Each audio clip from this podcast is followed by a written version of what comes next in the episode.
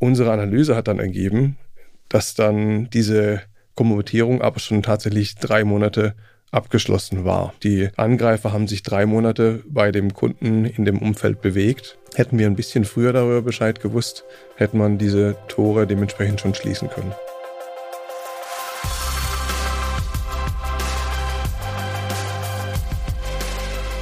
Willkommen zu den IT-Komplizen, der Podcast von Comstore mit Experten für euer erfolgreiches Cisco-Geschäft. Wir machen mit euch gemeinsame Cisco-Sache. Hallo und herzlich willkommen zum Comstore Podcast, die IT-Komplizen. Ich darf mich heute freuen, einen neuen Komplizen vorzustellen und das ist Hajo. Er ist Partner bei Lowpre. Hallo, schönen guten Tag. Schönen Dank für die Einladung, Peter. Lowpre ist das Unternehmen, was ich mit repräsentiere. Ich sorge dafür, dass wir unseren Kunden und Partnern einen guten Zugang, ein gutes Verständnis und ein rundes Zusammenarbeiten dafür sorgen, hinzubekommen. Und Presley Prescott, mein Partner in der Firma, der sorgt dafür mit seinem Team, dass die Produkte und Projekte rundlaufen. Was bietet ihr den Kunden an? Wir sind eine Cyberverteidigungsfirma und machen Datenintelligence. Unsere Differenzierung ist vor allem, dass wir Technologien einsetzen wollen, die echte Carrier-Qualität haben und sorgen dafür, dass wir diese ganzen Technologien einsetzen, um eine ganz extreme Automatisierung hinzubekommen, KI gestützt natürlich. Unsere Idee ist nämlich dann dabei, wenn wir diese ganzen Sachen gut kombinieren, dass das auch wirklich äh, IT-Sicherheitslösungen sind, die im Mittelstand nutzbar sind, weniger komplex sind, bezahlbar sind und dementsprechend eine breitere Nutzerbasis ansprechen kann. Aber trotzdem höchste Sicherheitsanforderungen erfüllt. Das ist elementar wichtig. Wir haben es ständig und überall in den Medien. Wir müssen einfach dafür sorgen, dass wir unsere Kunden und äh, unser Umfeld, egal was es ist, ob es dann ein Energieversorger ist oder ein mittelständisches Unternehmen, ein Produktionsbetrieb, ein Krankenhaus, müssen wirklich endlich dafür sorgen, dass wir unser Sicherheitsniveau in, in, in Deutschland deutlich ausbauen. Würdest du die Dienstleistungen, die ihr anbietet, irgendwie kategorisieren? Also gibt es da irgendwie eine, eine Unterscheidung oder sagt ihr einfach, ruft uns an, wenn ihr ein Problem habt, wir kümmern uns drum? Ja, ganz allgemein in der Branche, glaube ich, kann man sagen, dass es so, so vier Hauptdienstleistungen gibt. Zum einen den, den Pen-Test, Penetration-Test, ja, das mhm. ist so das Gebräuchlichste, das kennt man eigentlich auch üblicherweise. Kenn ich auch, ja. Und ähm, der ist natürlich sehr stark dadurch gelenkt, dass es äh, Compliance-Anforderungen gibt. Und ähm, das Weitere ist dann das Compromise Assessment. Compromise Assessment sorgt ein bisschen mehr aus der Innensicht heraus, wirklich zu gucken, was ist denn eventuell schon kompromittiert. Weiterer wichtiger Baustein äh, ist dann die, die Feuerwehr sozusagen, ja, ist das Incident Response. Mhm. Wenn es eben leider dann doch schon jemanden erwischt hat, wie schafft man die Konfrontierung dann und den Angriff schnell wieder umzukehren, ja, für Sicherheit wieder zu sorgen. Und dann als vierten Baustein muss man die Forensik noch mit ergänzen. Die Forensik, um dann zu sagen, okay, wer, wie, wie fand diese Kompromittierung statt und wie lernen wir aus diesen Herangehensweisen dann, ja, wo konnte das passieren? Das sind so die vier Bausteine. Mir fällt da direkt mal eine ganz platte Frage ein. Kommen die Leute dann, wenn es zu spät ist, oder arbeiten die vorausschauend? Wie man das oftmals ja vielleicht in der eigenen Familie hat, ja, Lernen durch Schmerz, ja, äh, ist, bei, ist, meistens leider sehr nachhaltig bei der Kindererziehung. ja, ist aber wahrlich nicht das, wie man natürlich da üblicherweise vorgehen sollte. Tatsächlich, da sind wir auch dankbar, dass wir mit Comstor hier zusammenarbeiten dürfen. Viel wird auf allen Kanälen dafür gesorgt, dass eine höhere Aufmerksamkeit der Sicherheit eben beigebracht wird. Und äh, das hilft allgemein, dass sich die Entscheider und die jeweiligen Fachabteilungen mehr und mehr mit der Sicherheit nochmal auseinandersetzen, gezielt nachfragen und vorbereitet sein wollen, dass eben sie nicht geschädigt werden können. Oftmals zieht da leider diese sogenannte Fear, Uncertainty und Doubt ganz gewaltig. Ja, auch wenn man eigentlich sagen sollte, warum können wir denn nicht eigentlich den Spieß ein bisschen rumdrehen und sagen, wir sind so gut geschützt. Ja, wir wollen auch unseren jeweiligen Geschäftspartnern helfen zu schützen und sprechen eigentlich so im, im Positiven darüber. Leider mhm. zäh, zäh, zählen und ziehen die negativen Nachrichten dann doch ein bisschen mehr die Aufmerksamkeit. Ja, das ist leider so. Ja, also Penetration Testing, also die externe Kontrolle über eventuelle Einfallstore ähm, ist recht gängig, kennt auch wahrscheinlich jeder Compromise Assessment nicht. Magst du mal ein Beispiel für Compromise Assessment irgendwie ein Kundenbeispiel, wo sowas mal relevant geworden ist? Vielleicht vorneweg, Compromise Assessment möchte, bevor es wirklich zum echten äh, Schadensfall gekommen ist, dafür sorgen, dass man einen Schadenumfang oder eine Dauer schon von vornherein verringert oder verhindert. Okay. Ja. wie du gesagt hast, der Pentest, der ähm, zieht auf die möglichen Schwachstellen ab von außen oder auch von innen, aber insbesondere von außen. Da sucht man eben dann diese Einfallstore zu schließen. Man schafft aber natürlich nicht diese am Tag Null der, der, der Schwachstelle wirklich zu schließen. Sprich, es ist ein, ein Fenster offen, bis man seine ähm, Schwachstellen geschlossen hat.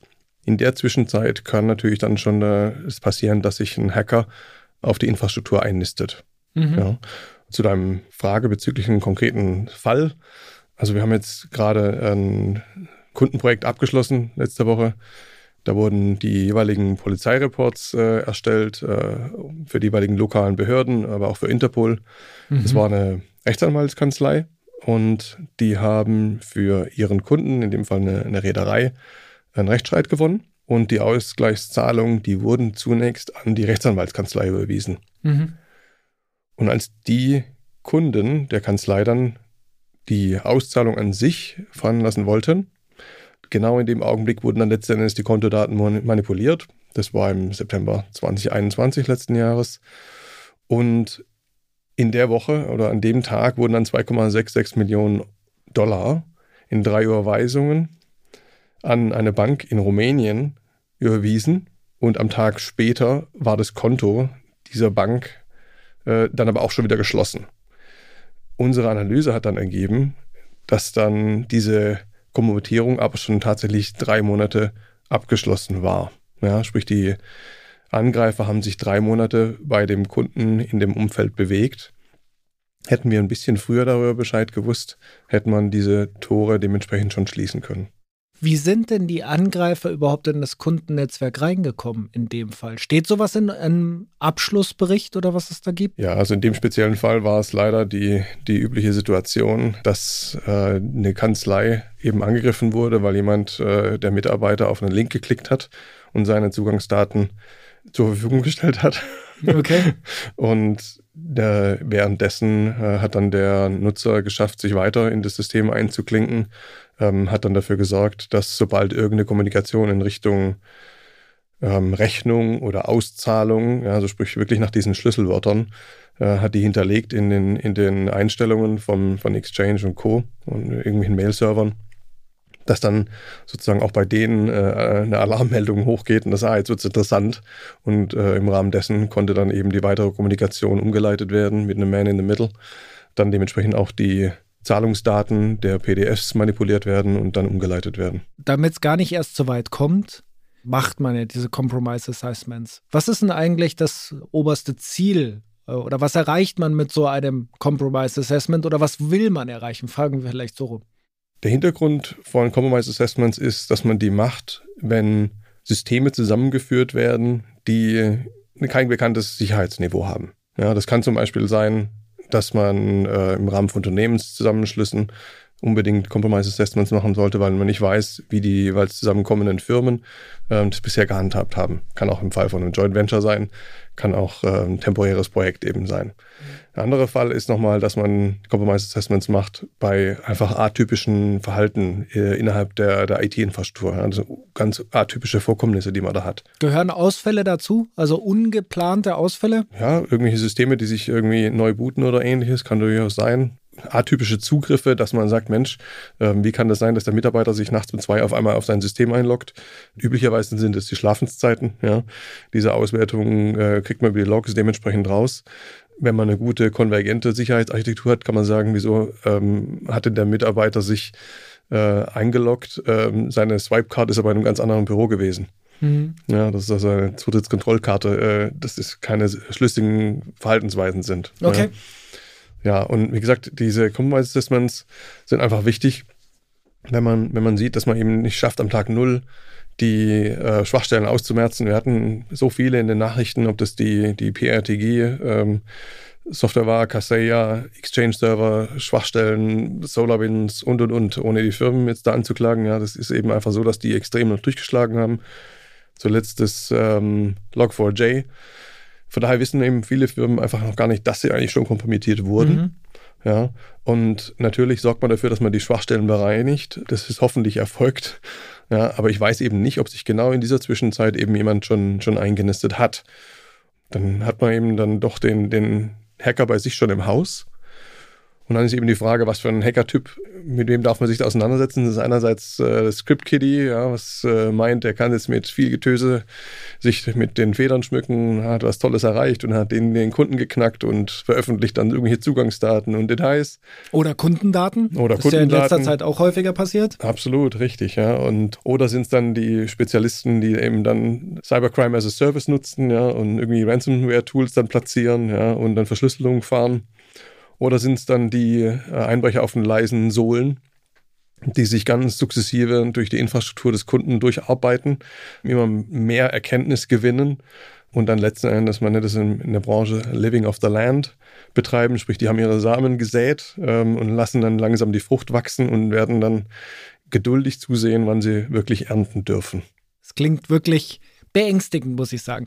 Jetzt ist so ein Compromise, das heißt man wahrscheinlich nicht einmal gemacht und dann ist für immer Ruhe. Was da deine Empfehlung? Proaktiv, reaktiv, alle sechs Monate?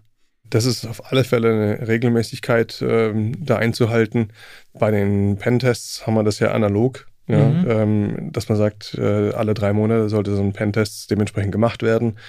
Ähm, die Ausprägungen sind dann jeweils unterschiedlich. Oftmals werden die sogenannten Vulnerability Scans, also sprich die automatisierten Pentests, ähm, eher gemacht, weil ein echter Pentest mit den verschiedenen Teams schon etwas aufwendiger und teurer dementsprechend auch ist.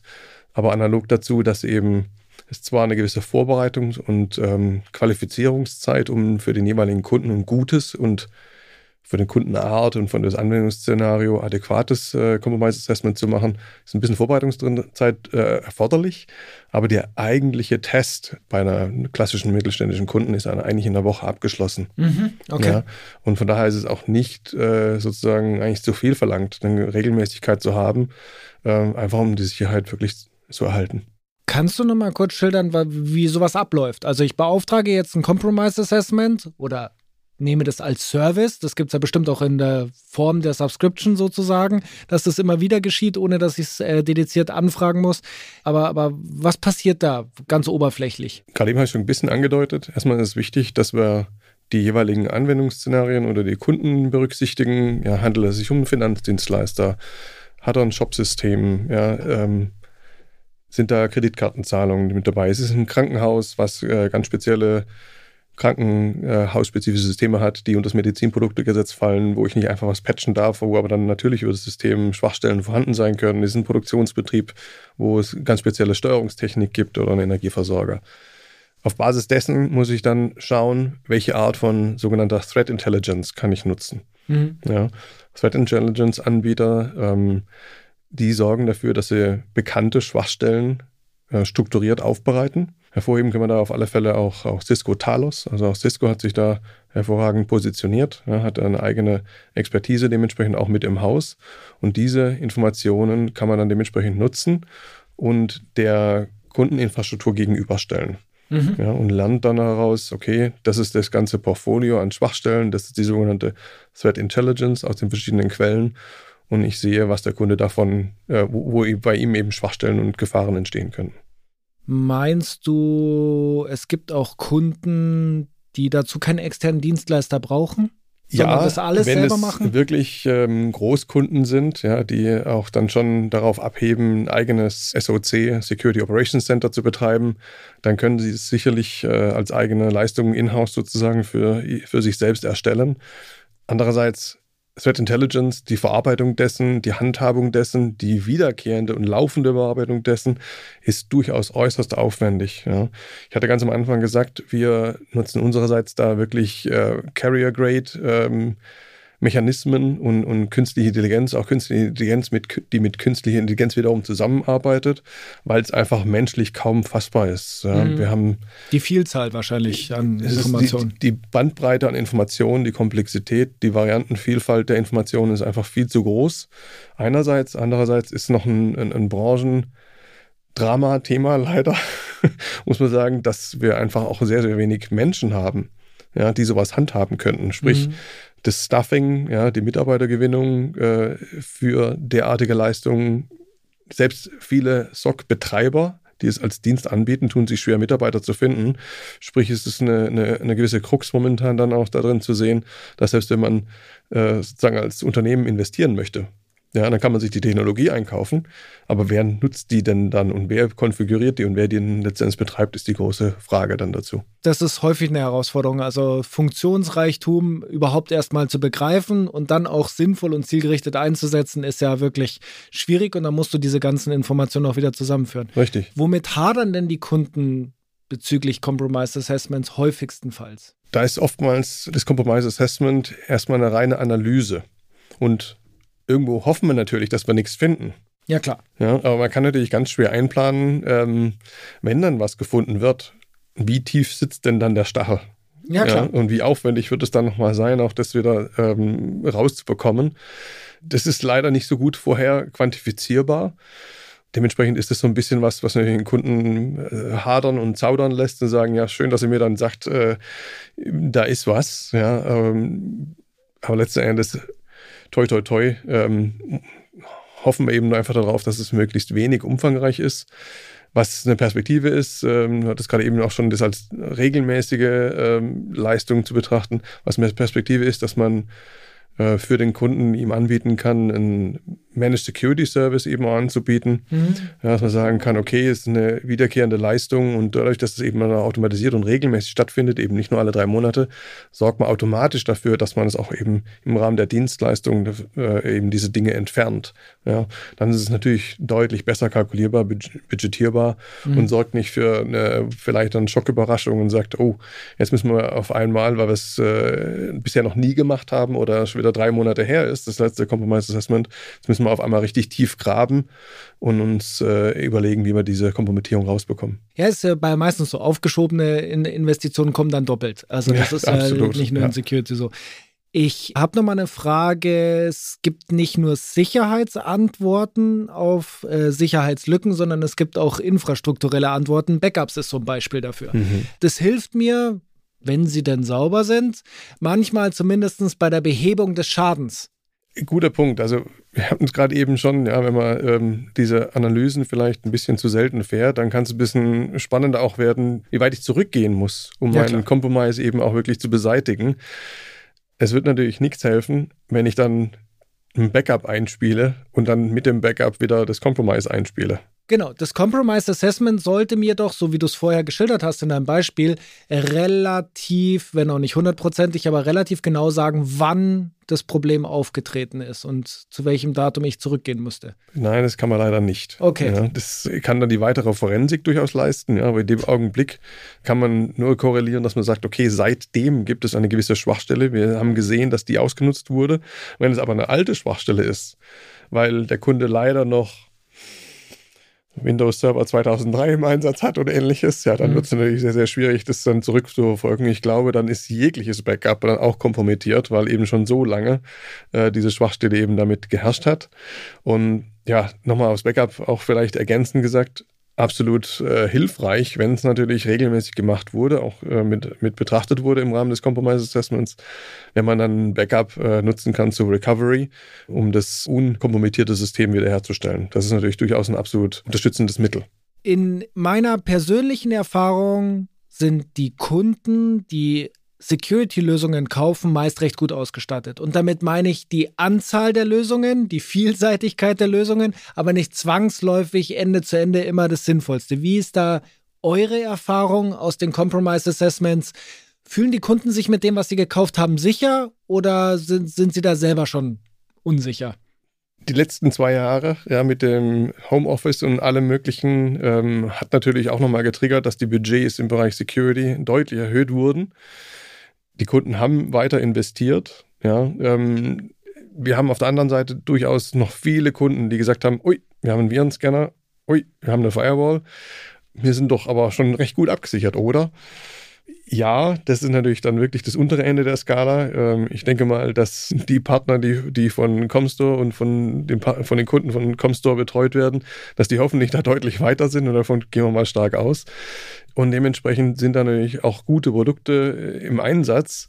Nichtsdestotrotz die Frage ist natürlich, wie die tatsächlich in die Architektur eingebettet werden. Ist die Architektur dementsprechend adäquat ausgelegt? Sind die Segmentierungen dementsprechend gut gemacht? Und nur weil ich mir einmal was gekauft habe, heißt ja nicht, dass ich das auch mit einem Prozess in meinem Unternehmen verbunden habe. Ja, klar. Ja? Menschen. Sprich, äh, wie weit schaffe ich das wirklich, dass auch noch mein Betrieb die Funktionalitäten einerseits nutzt, die Prozesse angepasst hat und aber natürlich auch immer wieder aktualisiert.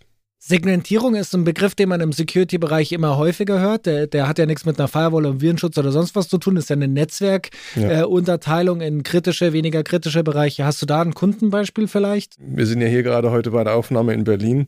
Ja. Und da ist äh, ein Kundenprojekt mal gewesen, was wir hatten.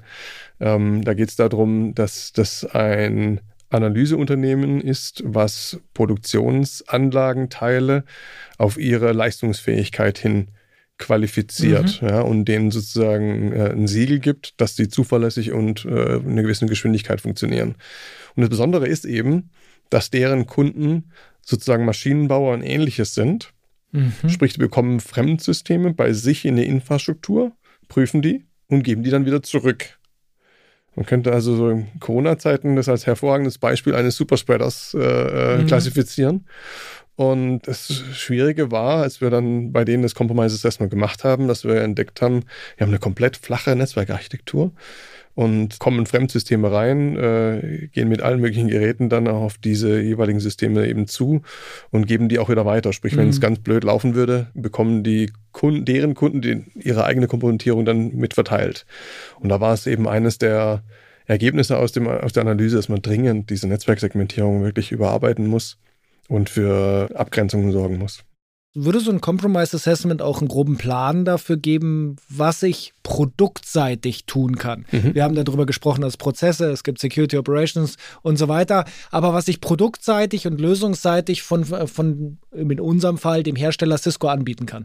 Absolut. Also ganz wichtig, der Abschlussbericht ist kein, kein Elfenbeinturmbericht. Ja, er muss pragmatisch sein. Ja, wir wollen dafür sorgen, dass der mittelständische Kunde, der eben nicht diese Tiefe und Breite der Kompetenz hat, ja, also wirklich handhabbare Lösungen findet.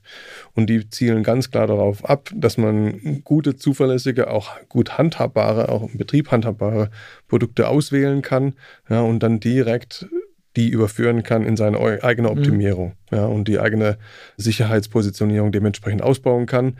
Analog dazu, wir bieten das ja unsererseits die Dienstleistungen auch über Partnerunternehmen wiederum an mhm. und von daher ist es ja eine hervorragende Synergie mit unsererseits Comstar zusammenzuarbeiten, mit den allgemeinen Systemhäusern zusammenzuarbeiten. Das ist eine hervorragende Synergie, die sich da einfach ergibt. Wir unterstützen die Partner dann eben bei dem Einsatz von Produkten, der Beschaffung von Produkten und der Implementierung. Und damit kann man das Bild eigentlich abrunden. Also es ist ein Weg, was wir heute besprochen haben, das sind alles Wege, die aufgezeigt werden können. Man muss beginnen, sie zu gehen. Man hat Partner an der Seite, die einen da sinnvoll beraten können. Wir produktseitig, ihr Lösungsprozess und menschenseitig. Und so kann man das ja eigentlich starten. Richtig, richtig. Wir wollen für eine, für eine schlanke Umsetzung sorgen. Ja, das sind begleitende Prozesse und Systeme für den Geschäftsbetrieb. Sie sind nicht Kernprozess und von daher müssen wir wirklich gucken, dass wir den Kunden gut abholen, gut an die Hand nehmen, für eine schlanke Umsetzung sowohl in dem Projekt als auch dann im weiteren Betrieb sorgen, von den jeweiligen Netzwerkprodukten, von den Endgeräten her, von den Sicherheitsanwendungen, vom Backup und dementsprechend können wir auch sehr gut zusammenarbeiten. Sehr gut. Dann äh, bedanke ich mich für deine Teilnahme heute. Hat sehr viel Spaß gemacht und hoffe, dass wir vielleicht nochmal eine weitere Folge machen können. Freue mich sehr drauf. Herzlichen Dank. Ich würde mich freuen, wenn ihr auch beim nächsten Mal wieder dabei seid, wenn ich zusammen mit meinem IT-Komplizen Alexandros Garoufis mir ansehe, wie Westcon Comstore internationale Projekte begleiten und Produkte auf dem Weg zum Kunden veredeln kann. Das waren die IT-Komplizen, der Podcast von Comstore mit Experten für euer erfolgreiches Cisco-Geschäft. Jetzt abonnieren auf Spotify, Apple Podcast, Deezer, Google Podcast, Amazon Music und überall, wo es Podcasts gibt.